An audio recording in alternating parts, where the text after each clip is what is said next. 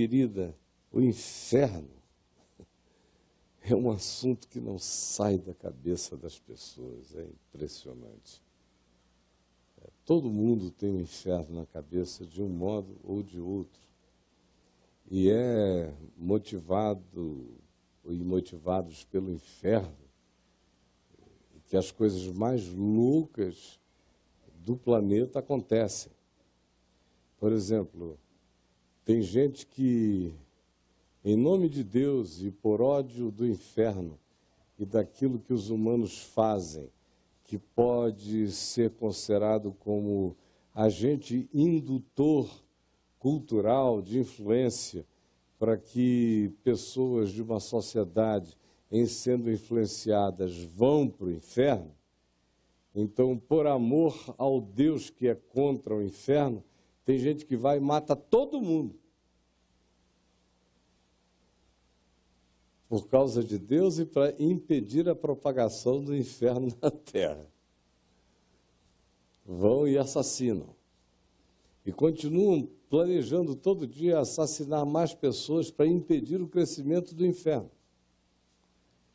Por exemplo, esse choque que a gente assiste e que tem hoje em dia no Estado Islâmico a sua representação arquetípica, porque o Estado Islâmico vai passar e vão surgir outras representações arquetípicas do mesmo tipo, assim como a Al-Qaeda está virando a sacristia do Estado Islâmico, mas já foi a coisa que de mais tenebrosa a gente conhecia. E desde que eu sou menino, eu só vejo essas bestas de um chifre serem substituídas por outra de dois, depois de três, depois de oito, de dez. É uma quantidade enorme, mas elas não cessam. Tudo em nome da mesma pressuposição. Só piora, só aumenta. É inferno contra o inferno. Vamos liquidar inferno, os outros, porque os outros, por exemplo, o ocidente da Terra, estão levando a eles mesmos, a todos os demais e nos influenciam, nos tentam. Nos tentam. Vamos acabar com a civilização deles, porque sem a civilização deles nós não seremos tentados. Inferno. Inferno é a força motriz da espiritualidade de quase todo mundo. Com a suspensão do inferno, um monte de gente aqui iria viver de outro modo. Ah, é? Tem muita gente que não se divorciou por causa do inferno. Tem gente que não traiu ainda por causa do inferno. Tem gente que não expressa os seus pensamentos com medo do inferno. Há pessoas que ficam sob julgos e aprisionamentos relacionais a vida inteira por causa do inferno. Também. O inferno determina a agenda do planeta. Tenho certeza disso. Há muitos determinadores de agendas, mas a morte e o inferno são os que mais provocam os nossos agendamentos, os nossos compromissos existenciais na vida sem que a gente perceba tantas vezes. A gente só percebe naquelas horas de decisão, quando as pessoas não tomam decisão baseadas na sua consciência, mas baseada no medo. E o pai dos medos e a mãe dos medos é a morte e o inferno, presentes na gente o tempo todo. Todas as religiões do mundo lidam com essa categoria e a enfatizam, com exceção de algumas poucas, que são aquelas religiões sem Deus pessoal, como o budismo. Ela é uma religião ateia de um Theos, de um Deus pessoa. Ela crê no fenômeno da existência. Mas não há ninguém para você encontrar numa instância superior à da consciência humana, teoricamente, com quem você venha se relacionar em amor. Ao contrário, a morte é a dissolvência da pessoalidade. É uma espécie de Hades impessoal. Mas as religiões, em geral, as do livro, judaísmo, cristianismo e islamismo, e as religiões afro-ameríndias, as religiões dos fenômenos autóctones, todas elas têm céu e inferno. Como a nossa sociedade também tem céu e inferno. O inferno são certas classes sociais e econômicas. E o céu são algumas categorias sociais e econômicas concedidas a poucos, a poucos escolhidos para fazerem parte dela. Mas isso está na base das nossas espiritualidades, das nossas moralidades, é a pedra fundamental da consciência da maioria das pessoas na sociedade humana. É o medo do inferno que faz a gente não fazer um monte de outras coisas que sem tal medo a gente faria. Eu vejo inclusive ateus que têm medo do inferno. pelo sim e pelo não, Deus não existe, mas tem tanta maldade no mundo que pode ter ser que continue do lado de lá. Então deixa eu diminuir o risco aqui. E se a gente for olhar para dentro do nosso coração, nós vamos ver o poder extraordinário que a divindade de Hades, esse deus grego, tem na alma da gente, o Deus da morte. Hades, filho mais velho de Cronos, de acordo com a mitologia grega. Aí você diz, mas por que você está falando de Hades se supostamente a gente veio aqui para ouvir o Evangelho? É porque o Evangelho incorporou a nomenclatura grega do Hades para falar de inferno. Hades era o filho mais velho de Cronos. Cronos, como todo pai onipotente ou com síndrome de onipotência, não suportou a existência dos seus filhos, porque entendeu que iria ser sucedido pelo seu filho Hades, que era o mais velho, o primogênito, e os primogênitos eram os sucessores. Mas se não fosse por Hades, seria por um dos outros filhos, homens. Poseidon, Zeus, que era o mais novo, mas era o mais bonito e charmoso. Cronos, então, comeu inicialmente a Hades e comeu a todos os outros. essa imagem extraordinária do Cronos. Cronos é de tempo, cronômetro, cronologia. Cronos, tempo, tempo mensurável.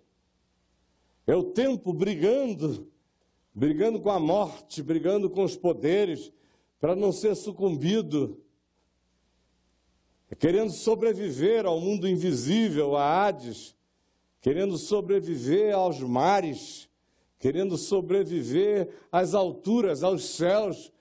Essa angústia vociferante, angustiosa, que eles expressaram nessa forma do Deus Cronos querendo devorar a morte, o tempo querendo engolir a morte. Engole. Mas a morte não morre, né? Ficou dentro dele. da barriga dele. Hades. Como todos nós, que tentamos engolir a morte o tempo todo. Me diga quantos anos faz que você não vem tentando comer Hades, comer a morte? Todo mundo aqui sofre da síndrome de Cronos. Todos nós queremos ser deuses imortais, contínuos, e tudo que é ameaça procede da gente, mas não faz mal, pode ter nascido da gente, a gente come.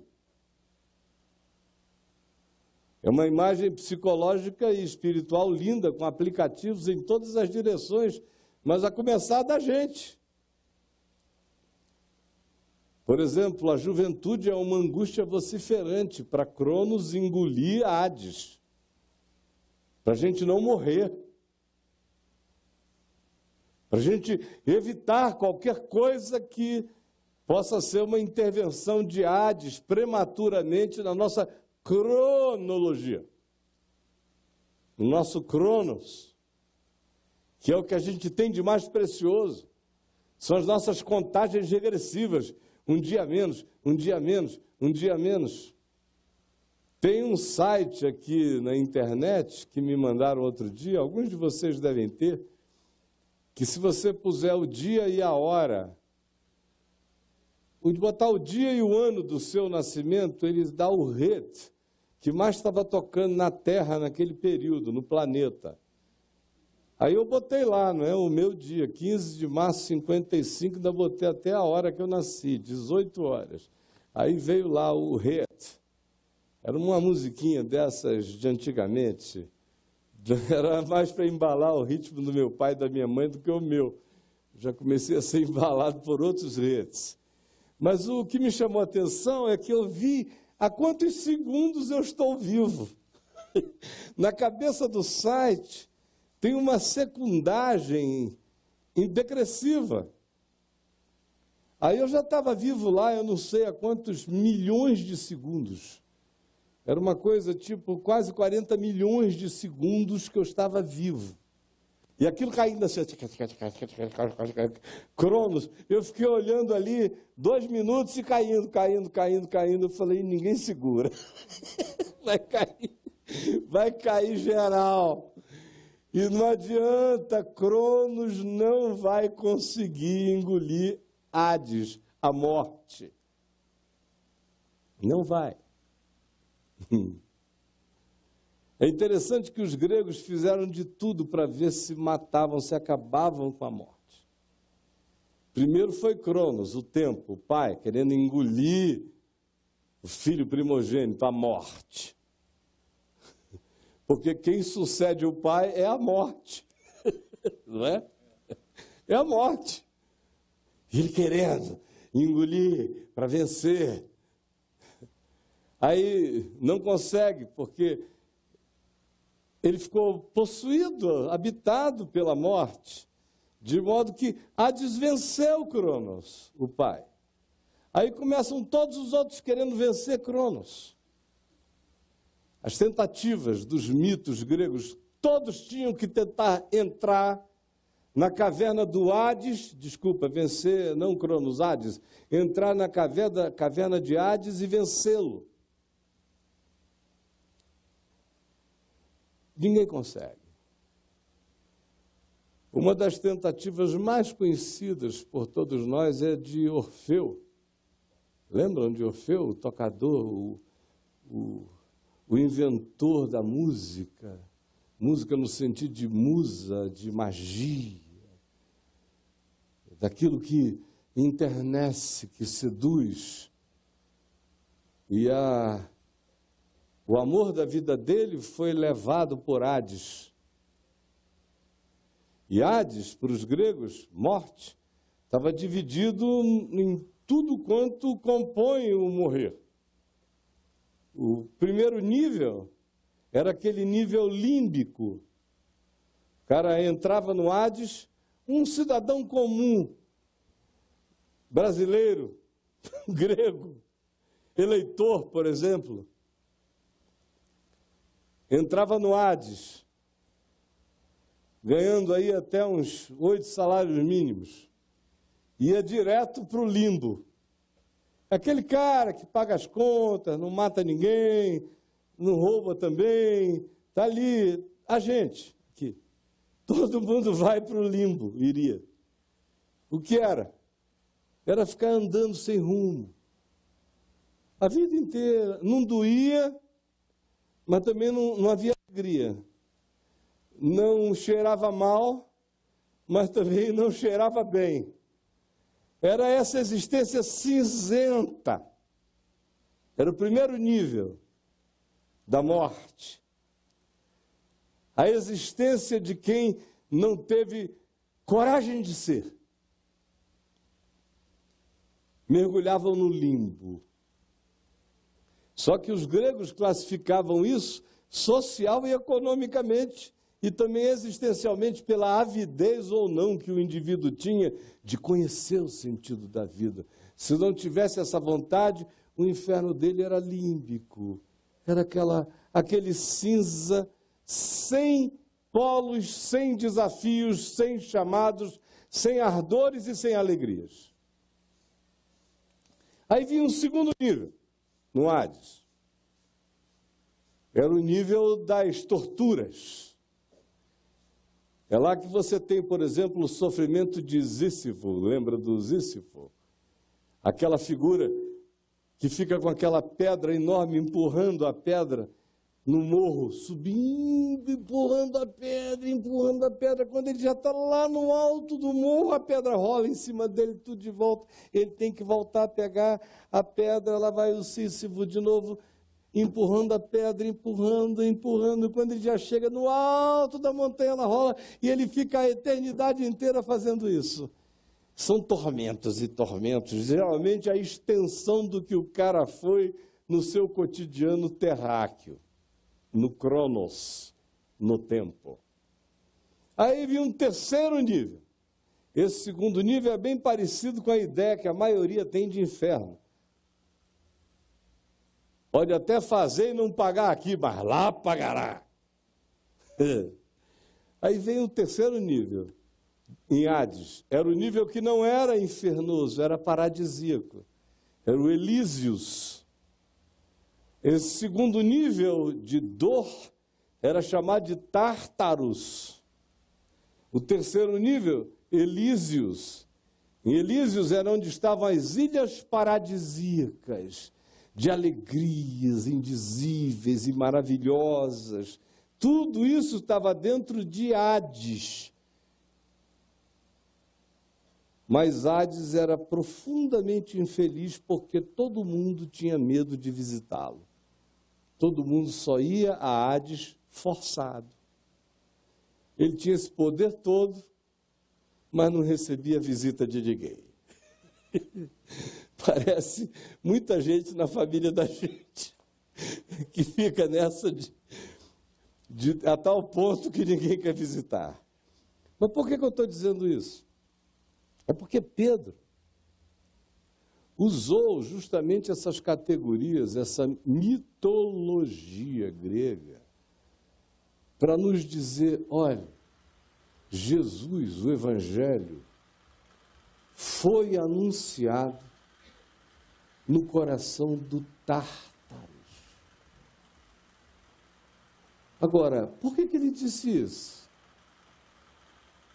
Ele disse isso porque ele estava convivendo entre gregos e na cultura greco-romana. Se ele estivesse conversando com judeus, ele não iria usar essa imagem, porque essa não era uma imagem da arquetipia, do, do imaginário do povo judeu, mas era dos gregos, da Ásia Menor. O que nos ensina que o importante não é como a gente veste as coisas, se com linguagem mítica ou não. O importante é se que se com qualquer que seja a linguagem se esteja levando e carregando a verdade do significado. Olha só o que Pedro diz, uma vez que agora você entende, um pouco mais, se é que já não entendia, sobre o significado da morte. para a mente daqueles aos quais Pedro estava falando e escrevendo. Ele não estava escrevendo para você. Ele não disse, eu vou escrever uma carta para o pessoal que se reúne na casa do Caio, no Lago Norte. Isso foi há dois mil anos atrás, para uma população que pensava no mundo espiritual assim. A morte era o reinado de Hades, o filho mais velho de Cronos, e tudo lá estava dividido nesse nível. Era assim que o mundo olhava a vida. Ele pega e diz: se Jesus venceu a morte, por que, que ele não vence na mente de todos os que enxergam a existência assim? Não vence de dentro para fora essa construção de pânico, de medo, de engano que a morte impõe na alma de todo mundo, com as nossas angústias de a vencermos dos nossos próprios modos. É, é, o, é o tempo querendo engoli-la, é a, a música, é a poesia querendo ver se a seduz, ou são os nossos atos de heroísmo moral, e nada a vence. É o que Pedro está dizendo. Todas as tentativas que vocês conhecem de vencerem esse poder último, fracassaram. Aí, então, ele nos diz na sua primeira epístola, no capítulo 3, do verso 18 em diante: Pois também Cristo morreu, uma única vez, pelos pecados, o justo pelos injustos, para conduzir-vos a Deus, morto, sim, na carne, mas vivificado no espírito, no qual também foi, no espírito, depois de morto, enquanto o corpo dele era tirado da cruz, aqui no Cronos, no espaço-tempo, a cruz estava erguida, ele morreu, o corpo foi preparado, foi sepultado. Pedro está narrando o outro lado. Cronos é a história que os evangelhos nos contam. Aqui é uma história de quem narrou, de quem entrou, saiu e contou. O único que entrou, que saiu, que venceu e que contou.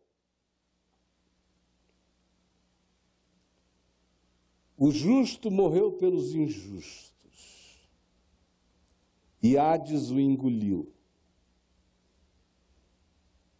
Só que a morte não sabia que ele fizera isso, sendo justo, dera-se pelos injustos em amor, para nos conduzir de volta à vida em Deus.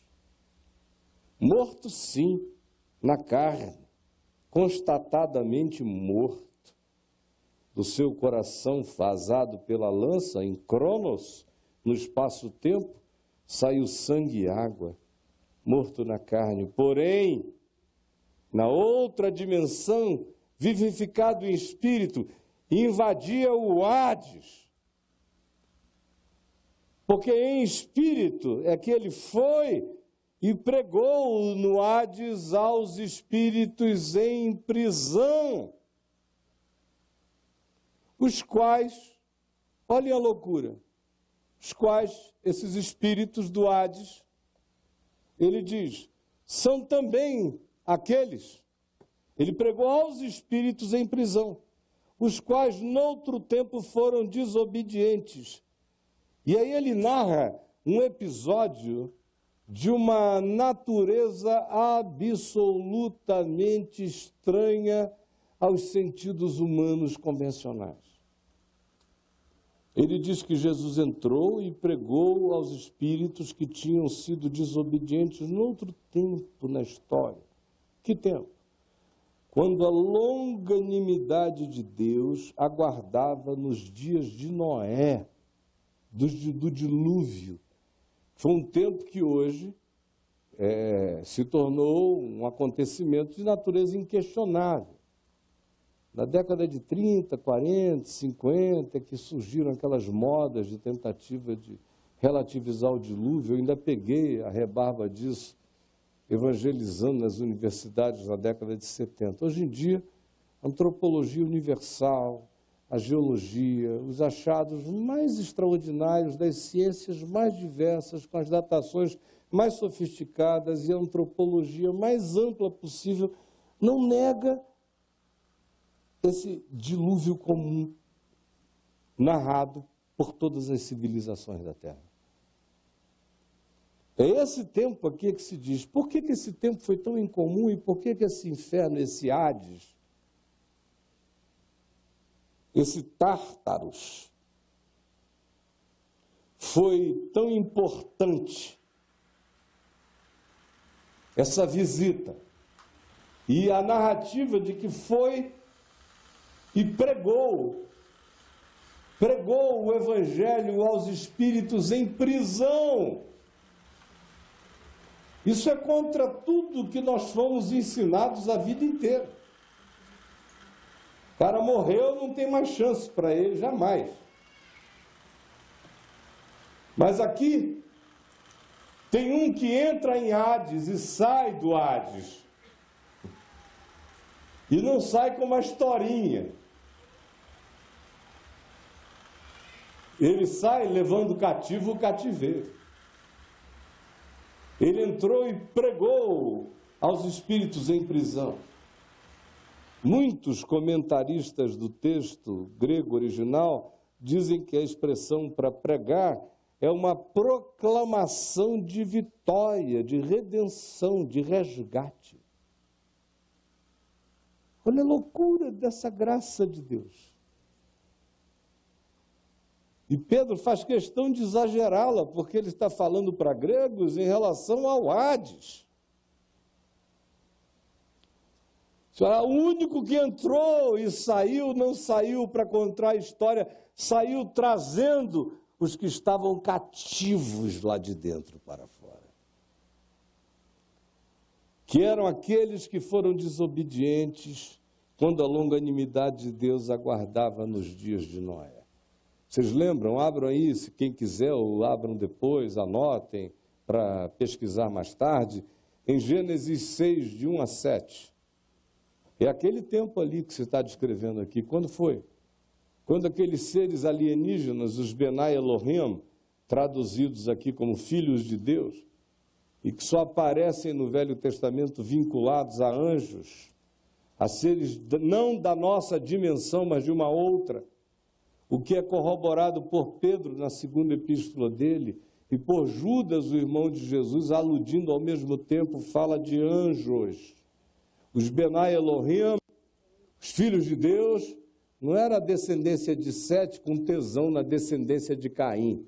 Não. Hum, isso era normal.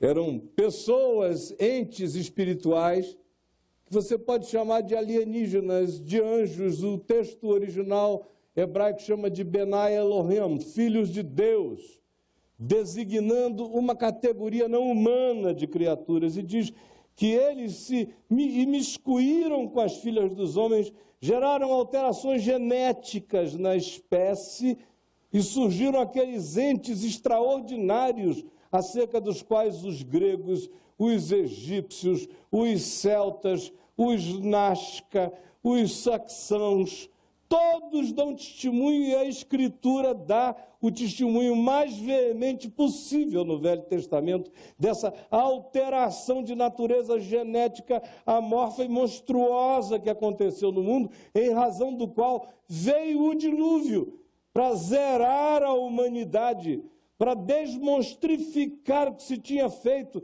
Isso é tão extraordinário. E a civilização que tinha sido construída antes no planeta inteiro era tão absolutamente desenvolvida. Quando a gente acha alguns rastros e rastros disto nas nossas escavações, a gente entra em perplexidade sem compreender como é que tanta sofisticação foi sepultada subitamente e a humanidade foi zerada e recomeçou quase do nada?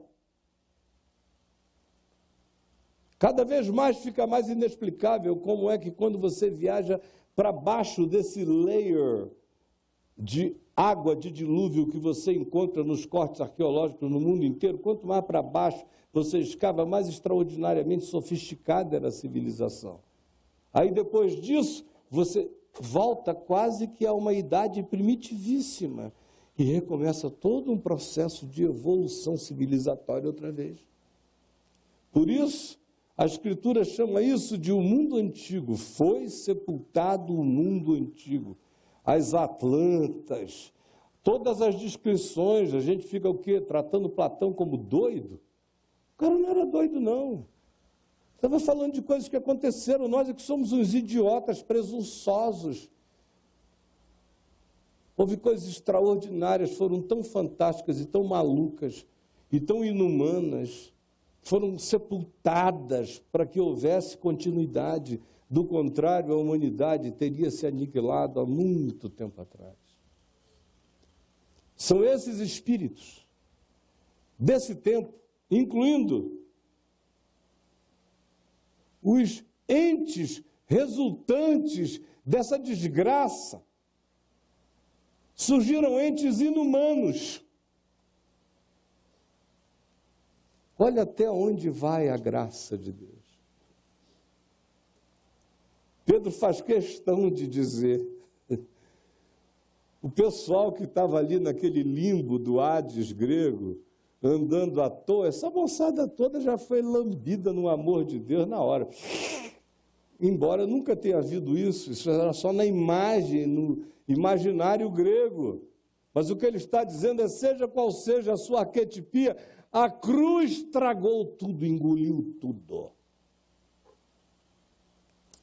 O Tártaros, ele diz, foi invadido por esse poder, aonde esses seres monstruosos estavam. E ele entrou e anunciou a vitória sobre Hades, sobre o Tártaros, sobre a morte.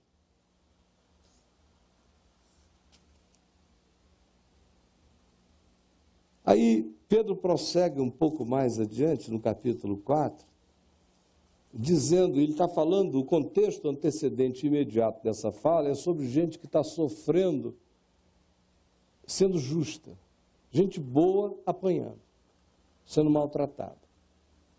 Aí ele diz: olha, é melhor ser maltratado assim, não é? Sendo gente boa. Ou você preferia ser maltratado sendo um safado, filho da mãe? Então, por favor, já que você está sendo tratado sendo gente boa, dê glória a Deus, porque sobre ti repousa o Espírito da glória de Deus. Mas não seja nenhum de vós maltratado com razão de ser, porque seria trágico. E aí ele diz: porque Jesus também foi maltratado assim.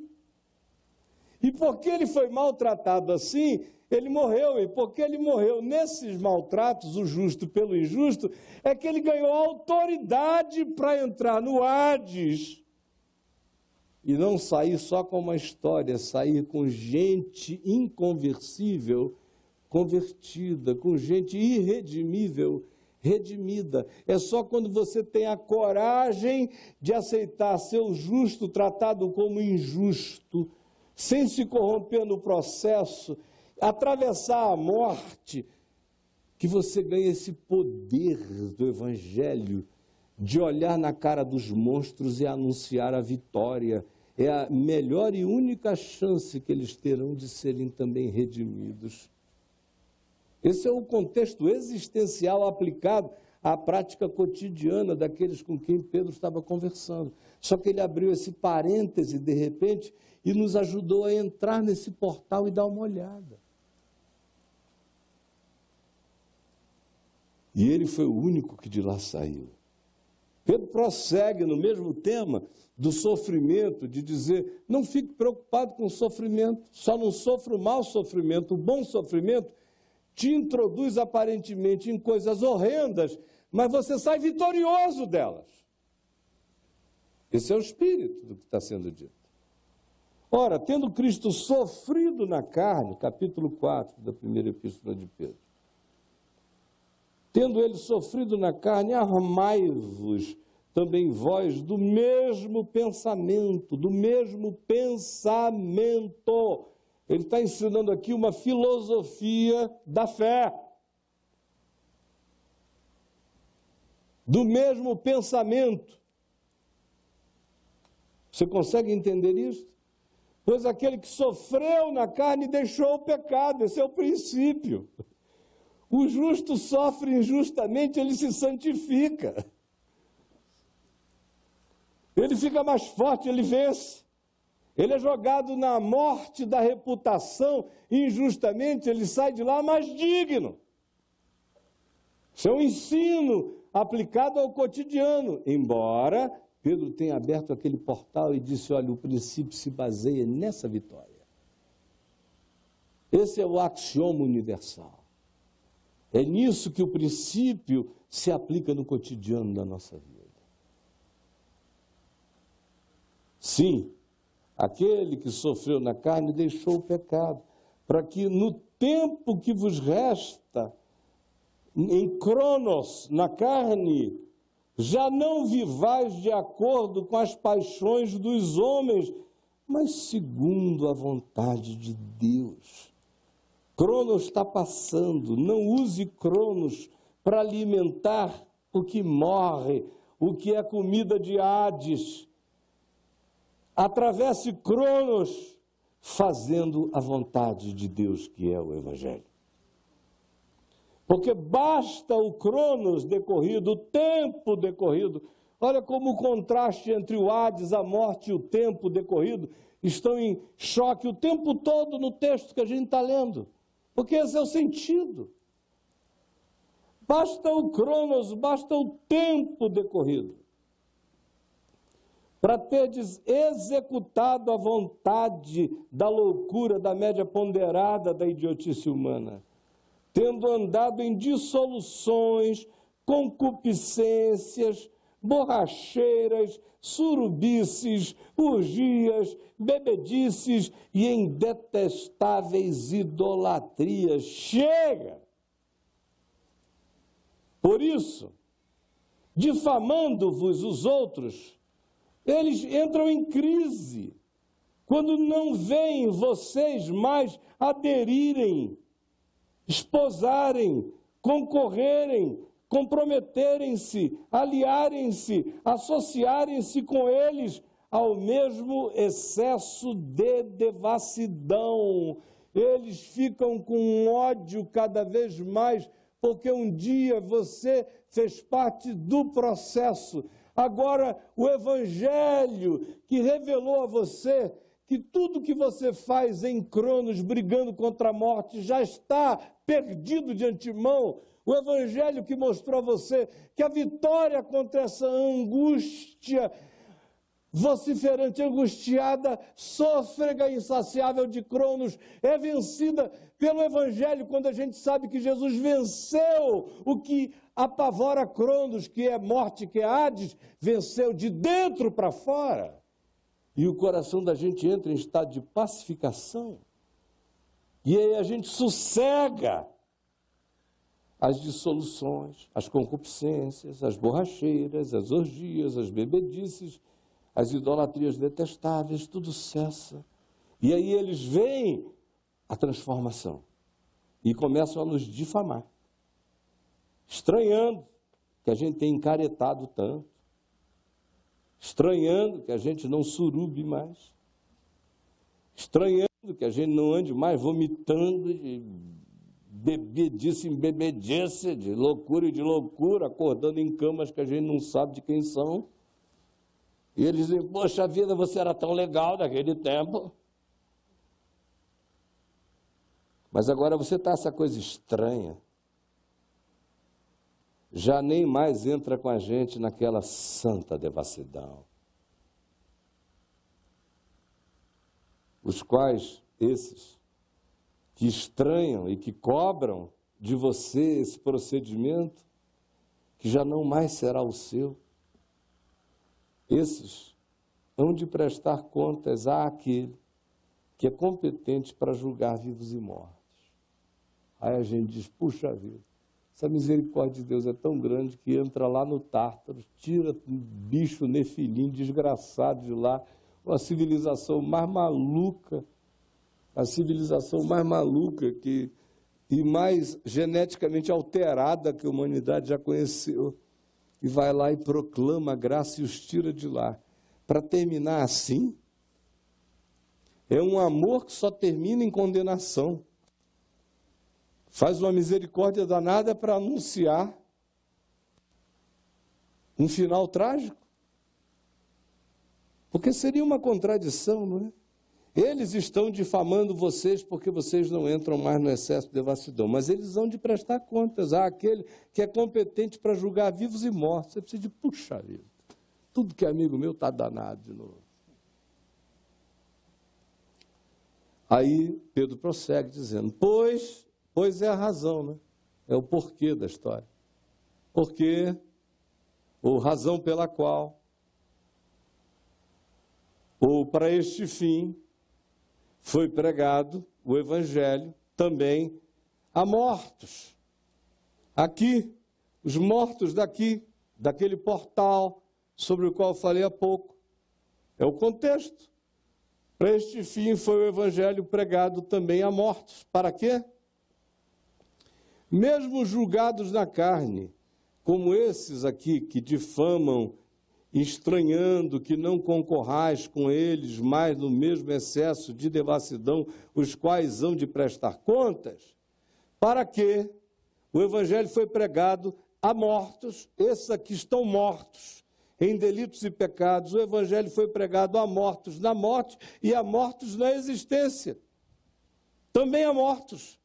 Para que, mesmo experimentando o juízo na carne, segundo os homens, eles tenham ainda a chance no espírito, segundo Deus, como aconteceu com aqueles que estavam dentro do Tártaros e foram tirar de lá arrancados pela mão poderosa do Cristo de Deus, conforme Paulo corrobora em Efésios, no capítulo 4, no verso 7, quando nos diz: E quando a graça foi concedida a cada um de nós, segundo a proporção da graça de Cristo, do dom de Cristo, se cumpria o que foi dito. Quando ele subiu às alturas, levou o cativo o cativeiro e concedeu dons aos homens. Ora, que quer dizer que ele subiu acima das alturas, senão também que ele havia descido até as regiões inferiores à própria terra, à morte, ao Hades. Ele vem de lá e quando sobe às alturas leva cativo o cativeiro. Aí você diz, e hoje aqui comigo? Hoje, não ande mais em nenhum tipo de existência que a sua consciência já convenceu a você que não é vontade de Deus. Para que você não sofra na carne, para que você não desperdice a sua existência no Cronos, para que você não seja um desses heróis frustrados da existência, um Orfeu que acha que dá para seduzir a morte com a sua melodia, ou alguém que ache que pela força das suas virtudes morais entra e sai. Não, é muito mais profundo do que isso. O convite é: entenda que a mão de Deus se estende para alcançar aonde a gente não pode imaginar. E entendendo isso, Ande com o coração alegre e grato, como ente vivo, como um daqueles que receberam dons, um desses homens que, quando ele subiu às alturas, levou cativo o cativeiro e concedeu dons aos homens. Ao invés de brincar de sobreviver nessa existência, acolha o fato de que ele nos tirou do coração dessas perdições e nos concedeu dons na graça para que sejamos úteis na vida, uns aos outros. E a última coisa que eu quero que você guarde no seu coração, essa certeza maravilhosa, que quando foi anunciada como evangelho em todo o mundo greco-romano, nos dias dos apóstolos, chocou a todos eles. Quando eles viram Hades acabar. Lá no Apocalipse, quando se diz que ele, o Senhor, o Cordeiro, tomará Hades, a morte, e o Tártaros,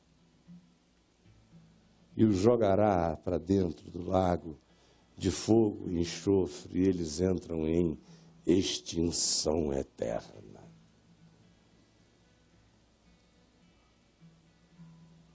O inferno vai acabar. Só o amor de Deus permanecerá eternamente. Mas até lá, tem muita gente vivendo no inferno hoje, tem muita gente que ainda vai conhecer desnecessariamente o inferno e muitos infernos, e que não precisava mais conhecer nenhum. Porque a mão do Eterno se estendeu para o mais profundo de todos os tártaros. Tirou lá de dentro os seres anômalos, os inumanos pré-diluvianos, os filhos da fusão indescritível, as criaturas inomináveis, os híbridos indizíveis e toda uma geração alucinada. Eu sei que a multidão dos protestantes está toda me ouvindo, arrepiada, zangada. O pessoal que torce muito em favor do inferno em geral é gente de lá. De lá. No evangelho que eu leio, a morte o inferno hão de acabar. Mas não viva neles, por favor, porque esse dia ainda não chegou. A prova disso é a multidão de gente conversando, escrevendo, falando, gemendo, orando de dentro do tártaros do espírito, em angústias sem fim, desnecessárias, porque a mão do Eterno, a mão de Jesus, se estende e proclama essa vitória. E se você chegou hoje aqui, respirando os ares do Hades, em nome de Jesus, aceite ser tirado e saia daí pelas mãos do amor de Deus agora. Pai nosso que estás nos céus, santificado seja o teu nome, venha o teu reino, seja feita a tua vontade, assim na terra como nos céus. O pão nosso de cada dia nos dá hoje. Perdoa as nossas dívidas, assim como nós perdoamos os nossos devedores, e não nos deixes cair em tentação, mas livra-nos do mal, pois teu reino, o poder e a glória para sempre. Em teu nome nós abençoamos, oramos e pedimos tua misericórdia sobre esses meninos loucos e endemoninhados do Estado Islâmico, tomados de ódio, de revolta, de demônio, de ânimo de morte, até a morte de si mesmos. Tem compaixão. Eles vivem hoje o papel do perverso que oprime, que mata. E tu disseste eles vivem hoje o papel do inimigo. Tu disseste: orai, orai por eles, amai esses seres e orai por eles. Nós oramos por eles e, E oramos pelos pais deles, pelas famílias deles. Que, que desgraça é ter uma alma assim na família. Como aquele pai que falou diante de ti, Jesus, esta semana, que ficou aliviado quando soube que mataram o filho dele e o filho não iria matar mais ninguém. Que coisa horrenda. Nós dizemos, Maranata, vem Jesus.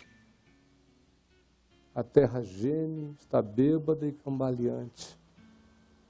Levanta homens e mulheres lúcidos, não deixa que nós entremos na mesma embriaguez planetária, mas preserva as nossas mentes. É o que eu te peço, em meu favor, em favor de todos os que dizem amém e em favor dos que ainda não ouvem essa voz, a tua palavra. É o que eu te imploro, em nome de Jesus. Vão em paz, meus irmãos, uma boa semana. Que Deus nos encha do Espírito Santo e leiam o Evangelho de carreirinha, em nome do Senhor.